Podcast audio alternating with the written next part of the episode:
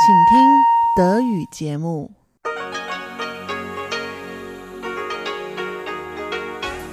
Hier ist Radio Taiwan International. Herzlich willkommen zum halbstündigen deutschsprachigen Programm von Radio Taiwan International am heutigen Samstag, den 29. Dezember. Am Mikrofon begrüßt Sie Karina Rother und folgendes haben wir heute für Sie im Programm. Zuerst hören Sie die Kulturhighlights mit ausgewählten Meldungen aus Kunst und Kultur in dieser Woche. Darauf folgt Reise durch Taiwan, heute mit Eva Trindl, die mit Daniel Rattchen über ganz besondere Reisetipps spricht. Denn er hat ein Polizeimuseum in Yuanlin in Mitteltaiwan besucht, ein Hacker-Erntefest in Taitung und einen Eisenbahnworkshop in Taipei. Nun zuerst die Kulturhighlights.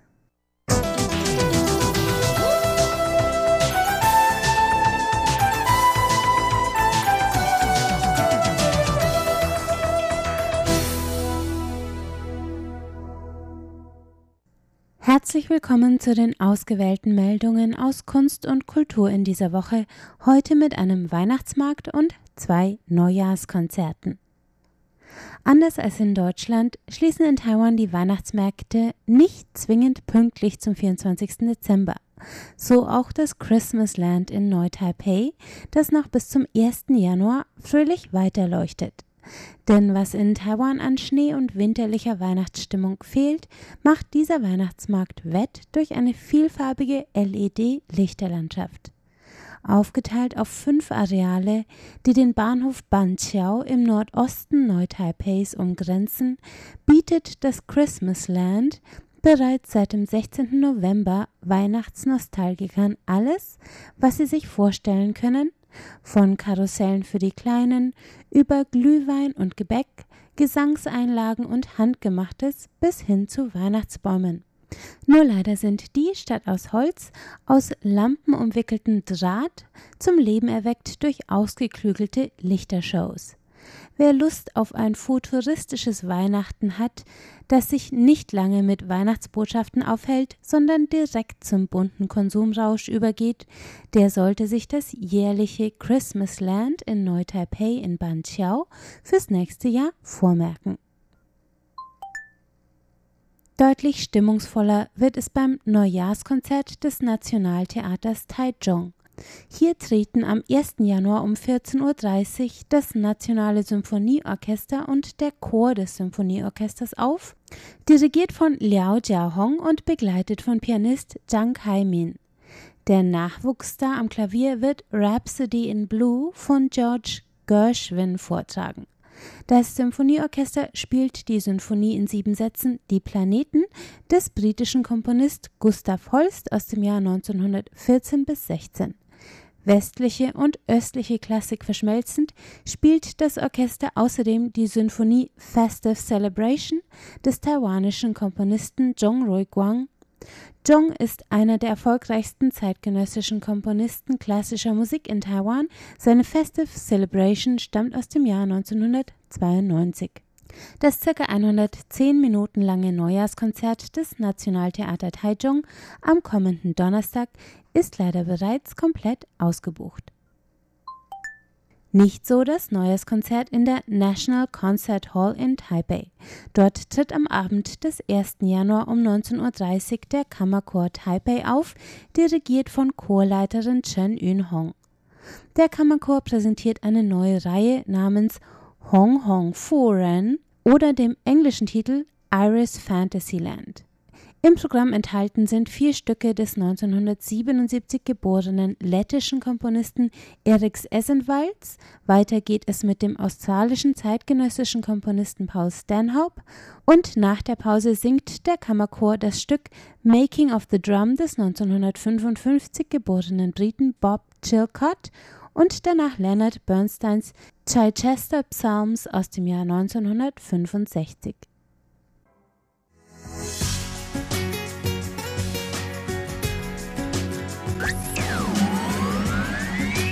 Radio Taiwan International aus Taipei.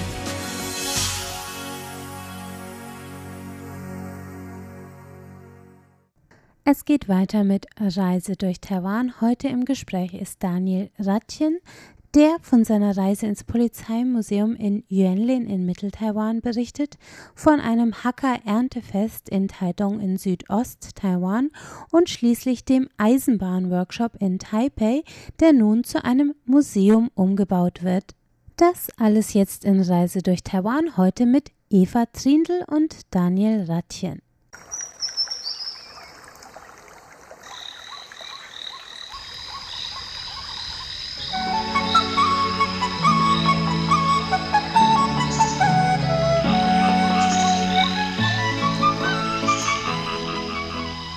Radio Taiwan International.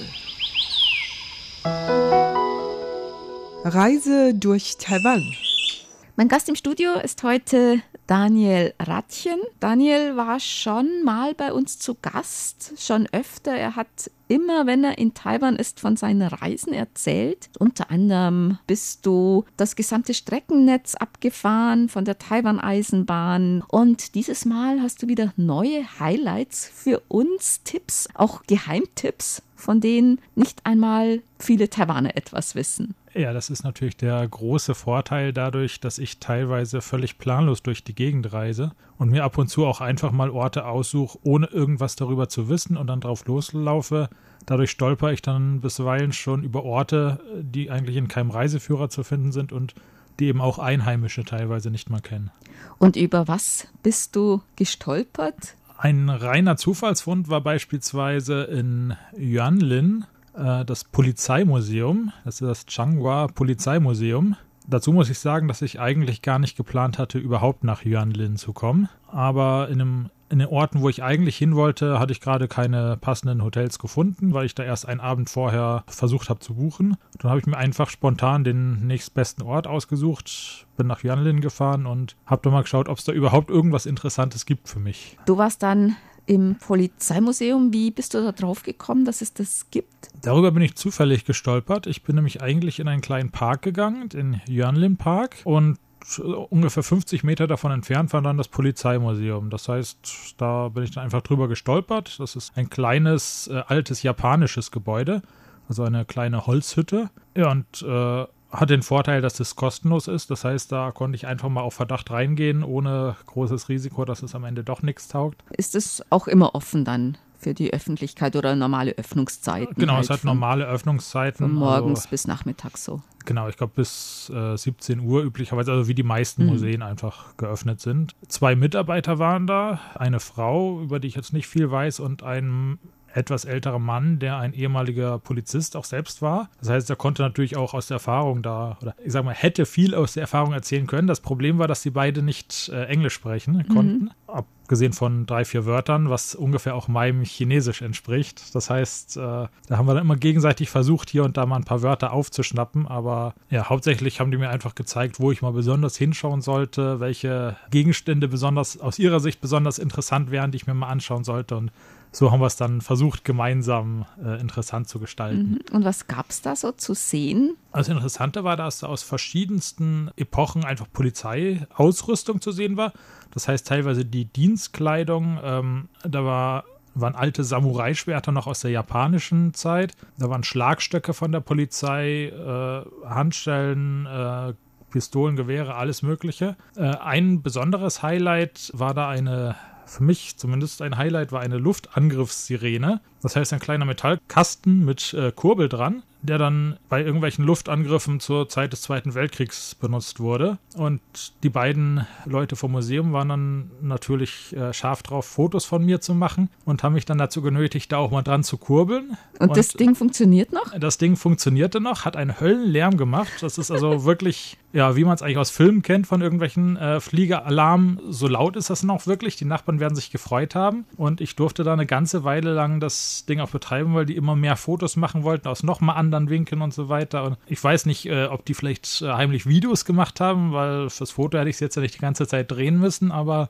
vielleicht hatten sie auch einfach Spaß dran, dass ich Lärm verursache. Wahrscheinlich haben sie sich einfach gefreut, dass sich jemand interessiert, auch aus dem Ausland. Nach Yuenling kommen ja nicht so viele Touristen aus dem Ausland. Wahrscheinlich hatten sie einfach Spaß dran, dass du da alles ausprobierst. Aber das ist ja auch gar nicht so weit weg von Changhua oder auch Taichung, wenn man ist und wenn man sich wirklich dafür interessiert, auch für Polizeigeschichte in Taiwan, vielleicht kann man da mal einen Abstecher hinmachen. Das auf jeden Fall. Also es braucht nicht viel Zeit da. Ich würde mal so sagen, in einer halben Stunde ist er eigentlich durch da mit dem kleinen Häuschen. Aber von Changhua sind das, ich glaube, zwei, zwei oder drei Stationen mit der Bahn. Das heißt, in 15 Minuten wäre man da mit dem Zug äh, und vom Bahnhof sind es vielleicht 10, maximal 15 Minuten zu Fuß, bis man da ist. Also das ist von daher ganz bequem zu erreichen. Also Polizeiuniformen aus allen Epochen wahrscheinlich. Gibt es da Schwerter noch von den Japanern? Genau, also bei den Polizeiuniformen war äh, den beiden Angestellten am Museum auch sehr wichtig, mir zu erklären,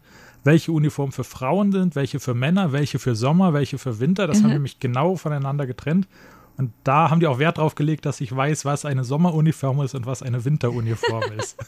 Das war ganz süß. Und draußen vorm Gebäude haben die auch noch ein großes Polizeimotorrad stehen. Ein BMW-Motorrad, interessanterweise. Ah. Äh, was nachträglich mit Sirene und äh, roten Lichtern ausgerüstet wurde auf das man sich dann auch draufsetzen kann. Und wieder Lärm machen. Lärm kann man da leider nicht machen. Das ist nur zum Draufsetzen und Fotos machen. Äh, aber das ist natürlich für Kinder das mhm. größte Erlebnis da. Aber also dieses BMW-Polizeimotorrad, das hatte ursprünglich Sirene und Genau, ja. die, die, Sirene ist noch dran, aber sie, sie tut's nicht mehr. Sie haben mir nicht angeboten, das Ding mal anzulassen. Vielleicht würde sie sogar noch funktionieren, aber vielleicht haben sie Angst gehabt, dass ich dann mit dem Motorrad wegfahre. Also Polizeimuseum in Yuanlin ist vielleicht ein Tipp, wer in der Gegend ist oder sich wirklich sehr für Polizei und Polizeigeschichte interessiert. Genau. Und was hast du dann kürzlich noch erlebt? Eine andere Sache, die allerdings, äh, was jetzt kein Museum ist, sondern nur einmal jährlich stattfindet, ähm, das war in Taidong im mhm. Südosten Taiwans. Da war ich beim Hakka Winter Harvest Festival. Äh, die Hakka sind ja eine äh, bestimmte Volksgruppe Taiwans, die relativ äh, verstreut heimisch sind in Taiwan. Und bei dem Erntefest, das ging über ein ganzes Wochenende äh, mit verschiedensten Veranstaltungen. Teilweise waren die nicht frei zugänglich, sondern nur mit Voranmeldung. Das heißt, ich konnte da nicht bei allem mitmachen. Ähm, beispielsweise konnte man wirklich auch auf Feldern bei der Reisernte helfen. Mhm. Sowas ging aber wirklich nur mit Voranmeldung und äh, etwas außerhalb, also schlechter zu erreichen. Das war auch sehr limitiert. Ich glaube, teilweise hatten die da nur irgendwie 13, 14 Leute als Maximum mhm. zugelassen. Wo ich dann dabei war, war eine Tanzveranstaltung. Im Prinzip kann man sagen, so ähnlich wie, wie man es in Deutschland vielleicht auch von Erntefesten kennt, wenn dann traditionelle Tanzgruppen aus verschiedenen Orten in, in ihrer Tracht auftreten und da Tänze zeigen. So ähnlich war es da auch. Aus verschiedensten Orten kamen Tanzgruppen und zwar in allen Altersklassen. Das heißt, da war ein Kinderchor beispielsweise dabei, da waren auch ältere Gruppen, also Rentnergruppen, da waren Leute dabei, bei denen ich erstaunt war, dass sie überhaupt noch, äh, dass sie sich überhaupt noch so lang auf den Bein halten können da für die Tänze. Aber das war schon toll, dass mhm. da wirklich jeder mitmachen konnte, egal wie beweglich die sind oder ja, teilweise konnten die dann nur noch marschieren, nicht mehr wirklich tanzen, aber sie waren dabei. Und das, also darum ging es eigentlich. Das war nicht so ein Fest sozusagen für Zuschauer oder Touristen, sondern das war wirklich so ein Zusammenkommen von den verschiedenen Dörfern, um dieses Fest zu feiern, wahrscheinlich. Richtig, also es gab auch einige Zuschauer, aber die Gruppen haben in erster Linie wahrscheinlich sich selbst da einfach mhm. gefeiert und sich gefreut, dass sie da wieder äh, mal zusammen, zusammen sind und ihr Fest feiern. Es gab schon so eine Art Wettbewerb, sage ich mal, wo dann äh, irgendwelche Politiker, die mir unbekannt waren, äh, die besten Gruppen ausgezeichnet haben.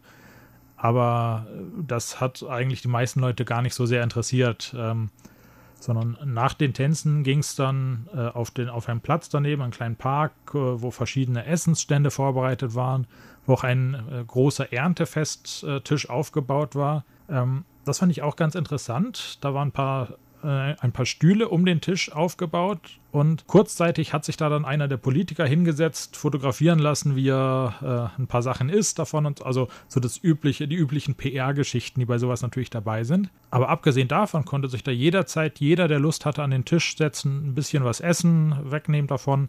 Also das war nicht so, dass jetzt nur bestimmte Leute Zugang gehabt hätten. Das war einfach offen für jeden, der Lust hatte, da was zu essen zu nehmen. Und das ist natürlich sehr angenehm gewesen. Da war ich selbst überrascht, dass die da so so offen damit Mhm. umgehen. Und was gab es da? Irgendwelche Spezialitäten so von der Gegend? Es war in erster Linie waren es verschiedene Arten von Gemüse, von Früchten, die da geerntet waren. Kohl war dabei und teilweise Sachen, die ich selbst noch nie gesehen habe, aber auch irgendwelche weichen, also schon verarbeiteten äh, kleinen Snacks lagen da auch bereit.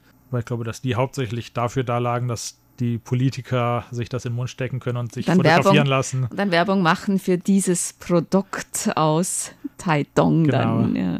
Dieses Erntefest in Taidong, das Wintererntefest, das findet, glaube ich, immer so November statt. Das ist natürlich auch dafür gedacht, die lokalen Produkte bekannter zu machen. Das habe ich natürlich dann größtenteils nicht verstanden, weil so die Reden, die dazu geschwungen wurden, alle auf Chinesisch waren. Aber ich habe mich auch so sehr vergnügen können. Ähm, zumal ich auch bei den Tänzen versehentlich mitten mit reingeraten bin.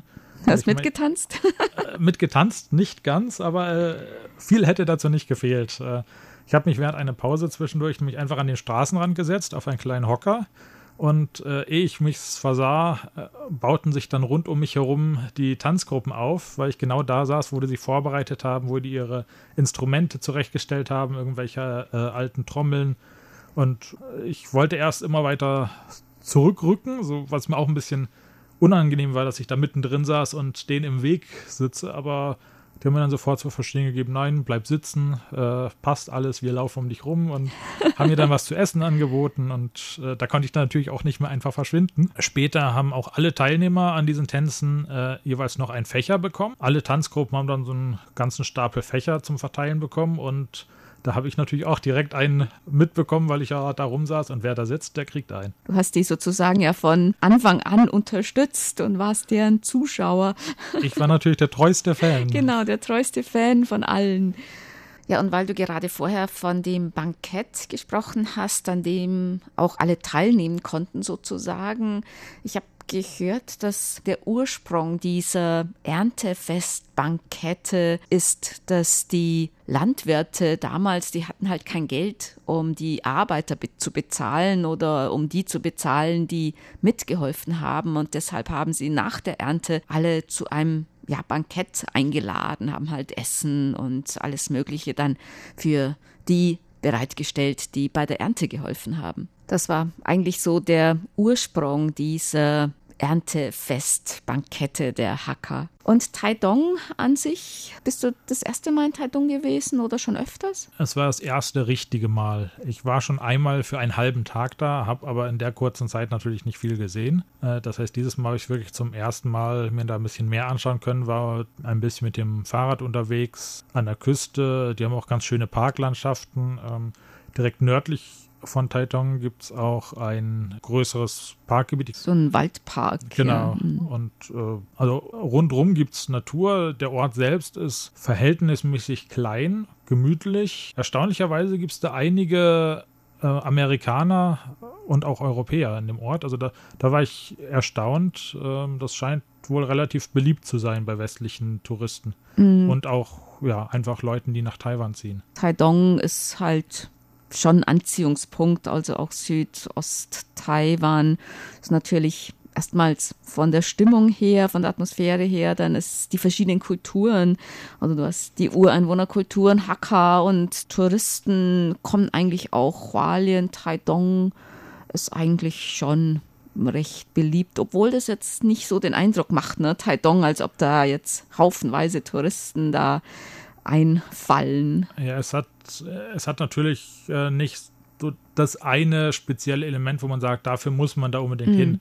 Wie Hualien hat beispielsweise die Taroko-Schlucht, äh, sowas hat Taidong nicht, sondern es ist einfach ein Ort für einen gemütlichen, entschleunigten Urlaub, sage ich jetzt mal so, wo man sich entspannen kann, ohne dass es da irgendwas ganz Spezielles gäbe. ein bisschen mit dem Fahrrad rumfahren, am Meer sitzen und vielleicht das eine oder andere Dorf drumherum angucken. Genau so, ja. Und es gibt ja da auch eine Menge Feste, Musikfestivals oder auch ja, irgendwelche von den Ureinwohnerdörfern dann. Die haben auch ihre eigenen Erntefeste und alles. Also da ist eigentlich auch immer recht viel los.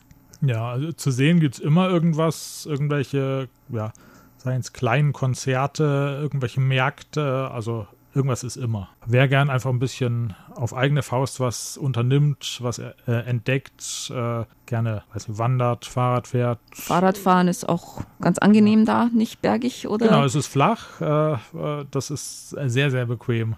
Also bis zu den Bergen müsste man schon ein ganzes Stückchen radeln da. Taidong waren wir jetzt. Zuerst in Yuanlin Polizeimuseum, dann Taidong Hacker Erntefest. Jetzt haben wir noch Zeit für ein drittes Highlight. Ja, dann fahren wir doch einfach mal wieder ganz weit in den Norden, nämlich zurück nach Taipei, wo ja der Reisende in der Regel auch startet. Da gibt es nämlich den Taipei Railway Workshop, äh, also eine alte Eisenbahnreparaturwerkstatt, die lange Zeit brach lag und äh, ich meine seit vergangenem Jahr, also seit 2017, in ein öffentliches Museum ja, umgewandelt wurde, renoviert wurde und immer noch wird. Das Museum selbst äh, nennt sich auch Museum in Progress. Mhm. Das heißt, die sagen auch selbst, jedes Mal, wenn man da hinkommt, wird irgendwas anderes sein, wird irgendein Teil wieder geschlossen sein für Renovierung, wird wieder für irgendwas anderes geöffnet sein. Was man da sehen kann, sind natürlich zum einen alte Züge, Lokomotiven, Waggons. Ich habe da beispielsweise auch Gerüste von alten Dampfloks noch gesehen, völlig verrostet. Mhm. Aber natürlich auch die ganzen Werkzeuge. Beispielsweise ein alter Dampfhammer von 1889, der aus Schottland importiert wurde. Damals gab es wahrscheinlich hier noch gar keine Züge zu reparieren oder keine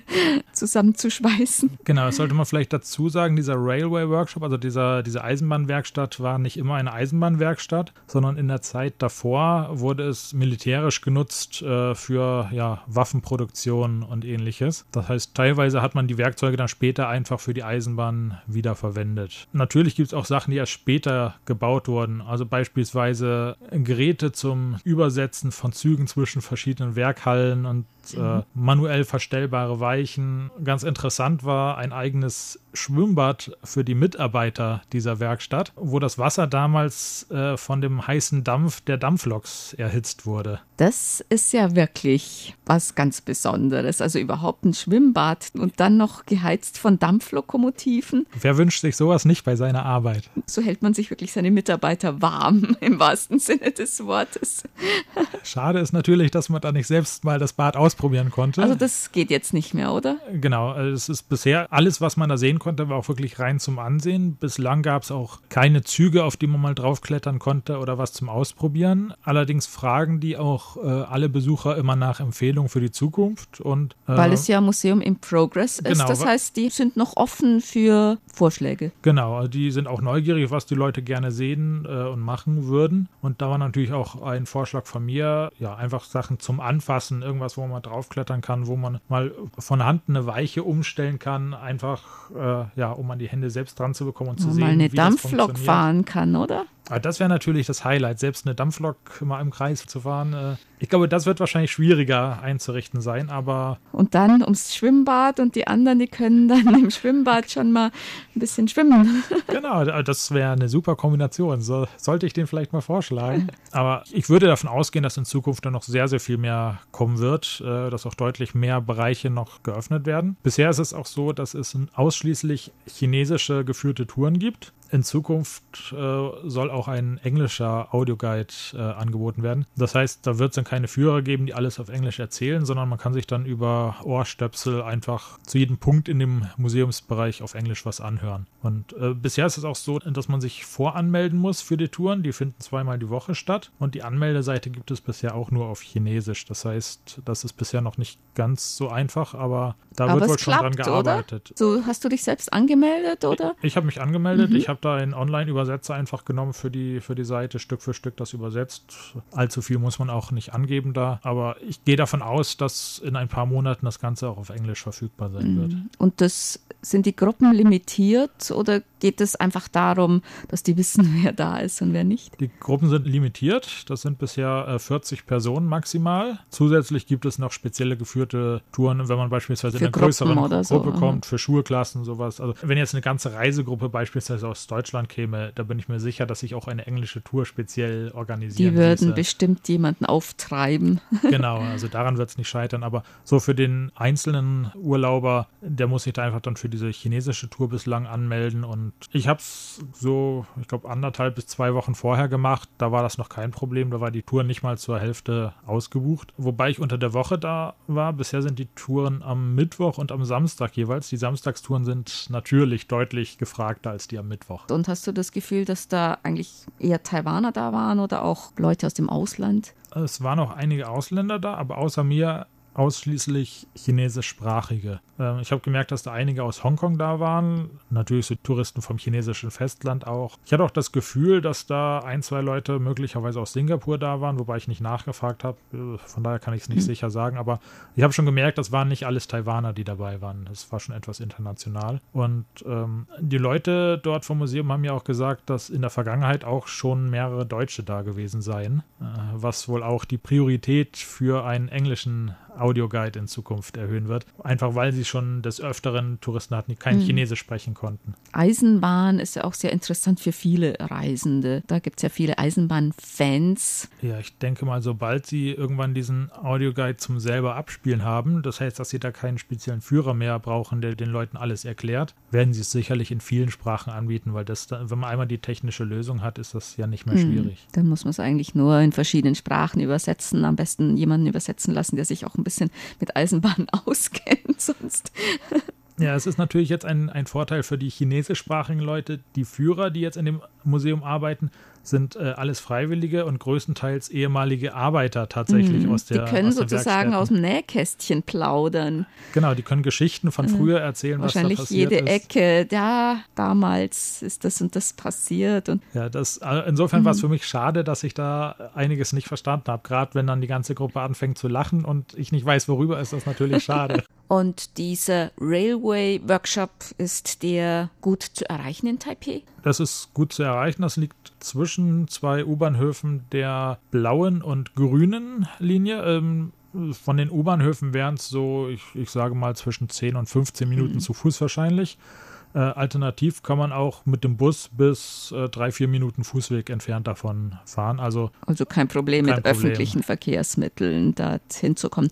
Und derzeit kann man wirklich nur mit Anmeldung da rein. Und wenn man einfach vor der Tür steht und sagt, ich möchte mich mal umgucken, das geht nicht. Das wird nicht gehen. Es sei denn natürlich, äh, die hätten zufällig noch einen Platz frei. Ich kann mir auch vorstellen, dass sie vielleicht bei ein, zwei Leuten im Zweifelsfall sagen, äh, Schwamm drüber, kommt einfach mit rein. Ähm, Aber wenn man jetzt zum Beispiel an einem Donnerstag morgens auftaucht, wenn die keine Führung haben, dann kann man da nicht einfach Da allein wär's da geschlossen, ja. rumlaufen. Ne? gehe auch davon aus, dass das auch in Zukunft, selbst wenn sie den Audioguide anbieten, trotzdem nur mit einer geführten Führung möglich sein wird. Vielleicht Ein- auch aus ein- Sicherheitsgründen. Aus Sicherheitsgründen zum einen, also man muss da grundsätzlich auch einen Helm tragen, die verteilen Helme am Eingang. Und zum anderen auch, weil die natürlich da sehr viele, sehr alte Gegenstände haben, äh, die leicht kaputt gehen können, wenn da Leute drauf rumklettern oder irgendwas ausprobieren.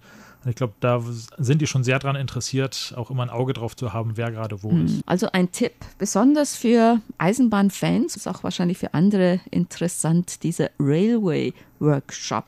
Den findet man sicher auch im Internet, wenn man das Ja, eingibt. wenn man nach Taipei Railway Workshop sucht, da wird man ihn definitiv finden. Ja. Okay, drei Tipps hatten wir heute.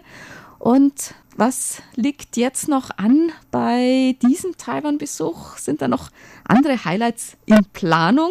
In Planung gar nicht so viel. Äh, Ich werde mir auf jeden Fall in Taichung mal die Flower Expo, also die, die Gartenausstellung Das ist anschauen. eine riesen internationale Gartenschau. Genau, da gab es auch dankenswerterweise Freikarten vom äh, Taiwan Tourismusbüro in Frankfurt, sodass ich da ja eine Freikarte bekommen habe und das äh, lockt natürlich dann umso mehr. Das neue Jahr werde ich mir in Kaohsiung mal anschauen, also was es da an äh, Festivitäten gibt. Ansonsten steht zwar schon fest, in welche Städte ich gehen werde, weil jetzt zum Jahresende leider die Hotelpreise auch sehr hoch sind. Und auch alles ausgebucht und Genau, also da kann man dann schlecht spontan einfach mal entscheiden, wo man hin will. Da habe ich schon alles vorausgebucht. Aber was ich in den jeweiligen Städten machen werde, das weiß ich noch überhaupt nicht. Da werde ich mich überraschen lassen. Und mal gucken, über was du stolperst. Und wenn du über etwas Interessantes gestolpert bist, dann kannst du uns das beim nächsten Mal, wenn du wiederkommst, erzählen. Gerne. Ja, dann herzlichen Dank an Daniel Ratchen für die wieder sehr interessanten Reiseerfahrungen und Reisetipps. Fotos von dieser Reise finden Sie im Internet www.rti.org.tw, dann auf Deutsch Reise durch Taiwan. Sie hörten das deutschsprachige Programm von Radio Taiwan International am heutigen Samstag, den 29. Dezember. Neben unserer Internetseite finden Sie uns auch auf Facebook unter Radio Taiwan International Deutsch. Dort posten wir tagesaktuelle Bilder und Videos aus Taiwan. Am Mikrofon hörten Sie heute Karina Rother. Ich bedanke mich fürs Einschalten und sage Tschüss, bis zum nächsten Mal.